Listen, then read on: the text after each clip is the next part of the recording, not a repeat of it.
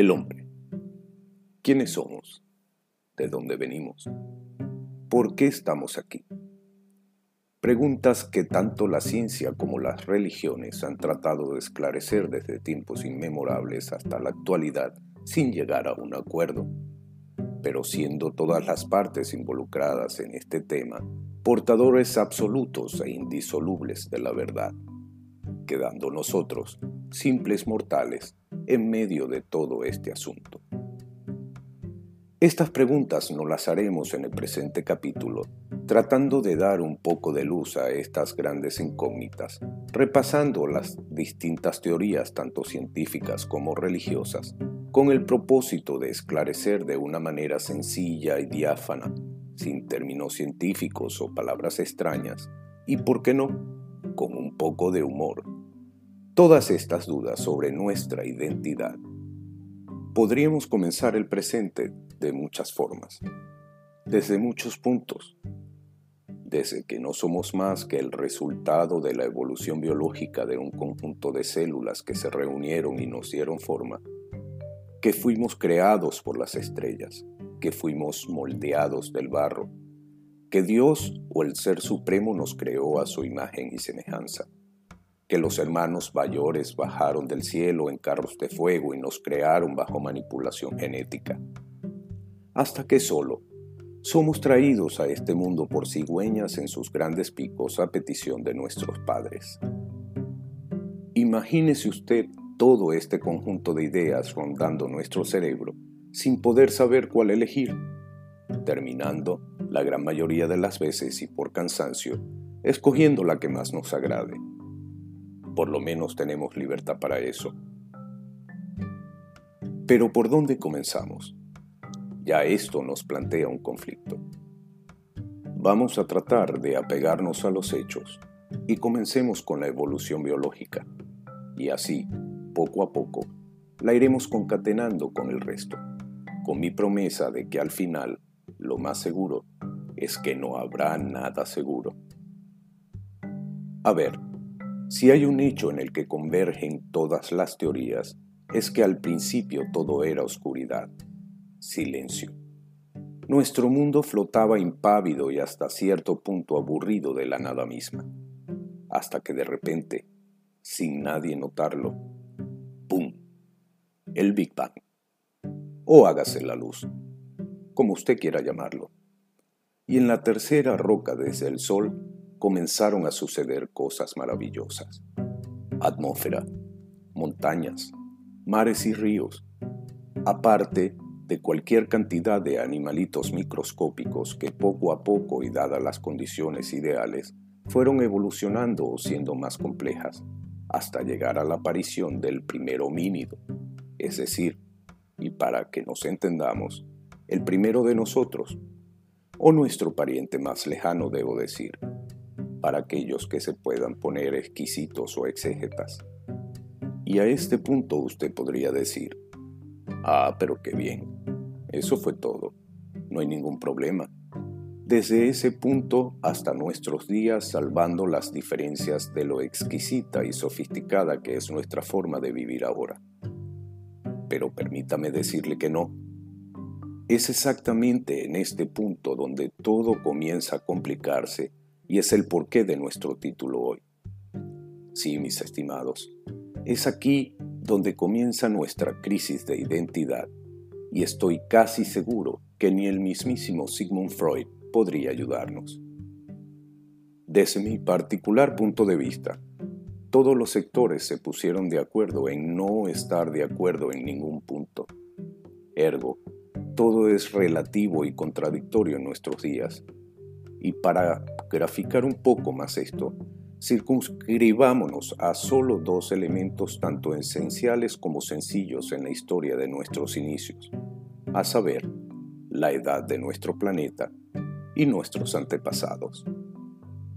Respecto a nuestro esférico terreno en el espacio, debemos decir que hasta hace poco se tenía como relativamente cierta la edad de 4.530 millones de años. Y lamentablemente utilizo el pasado imperfecto tenía, ya que recientemente y según nuevos estudios ahora su edad es de entre 4.400 a 5.510 millones de años, es decir, entre 130 millones de años menos y 980 millones de años más. ¿Entienden cómo va este asunto? Y apenas vamos comenzando.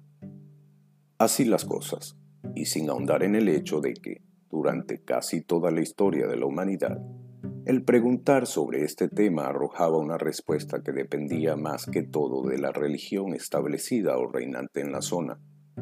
En nuestro caso en particular, el tema de la creación de nuestro planeta estaba escrito en el Antiguo Testamento, pero la descripción en el mismo era tan compleja que el término llegó a establecerse por meras interpretaciones, creando una permisividad en cifras muy diversas.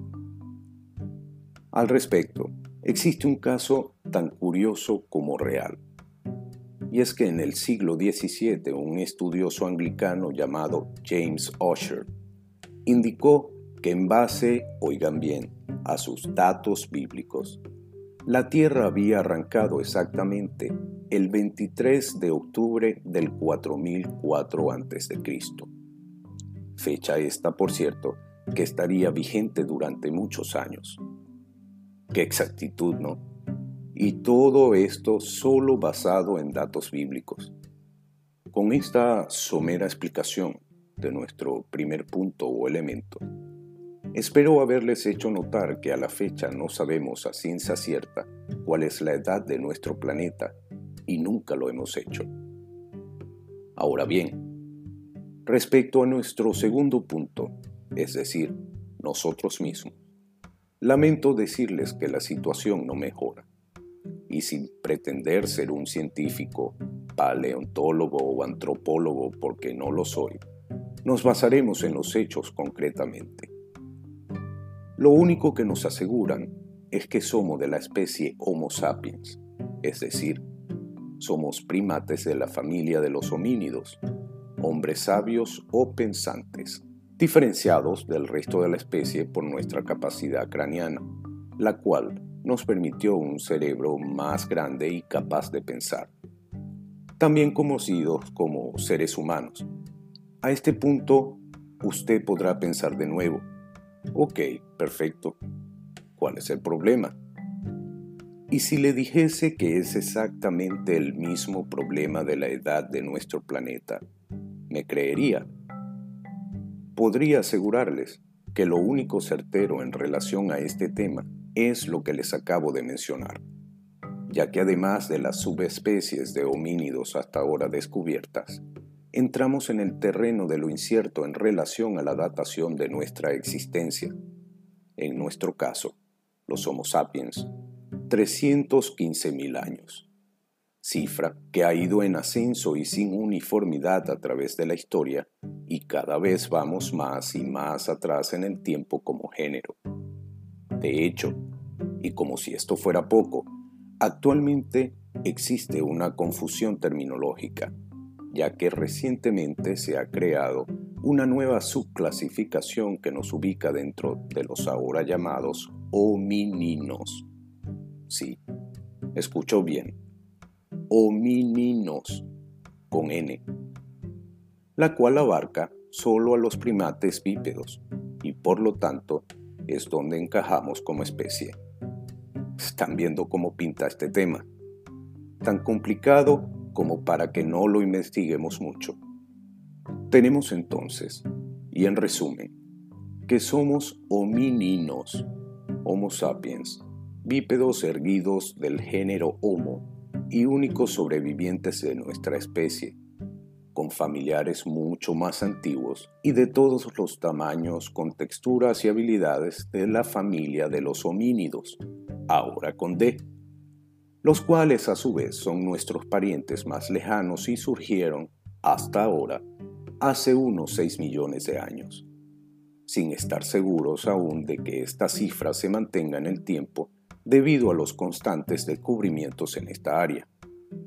En estrecha relación al tema, y solo para complicar el asunto, Recientemente un grupo de expertos paleontólogos revelaron un estudio sobre su hallazgo en Etiopía de un ancestro común entre el chimpancé y el ser humano, bautizado o bautizada, porque según revelaron se determinó se trataba de una hembra, bajo el nombre de Ardi. Este estudio mantiene que hace un millón de años más atrás, es decir, hasta 7 millones de años, habría vivido este homínido en nuestro planeta, destronando con esto a la muy conocida Lucy, que hasta hace unos días era nuestro antepasado más lejano. En vista de lo expuesto, impera entonces el concluir que lo más seguro es que sea probable si en algún momento no se contradice con teorías en contrario. Es por esto, mi estimado escucha, que de ahora en adelante, antes de emitir un juicio a priori sobre si una persona tiene una crisis de identidad, deténgase un momento y recuerde esta pequeña charla. Recuerde que aún no estamos seguros de dónde estamos y mucho menos de dónde venimos. Soy Luis Enrique Morales y esta es la historia. La historia del hombre y otros demonios.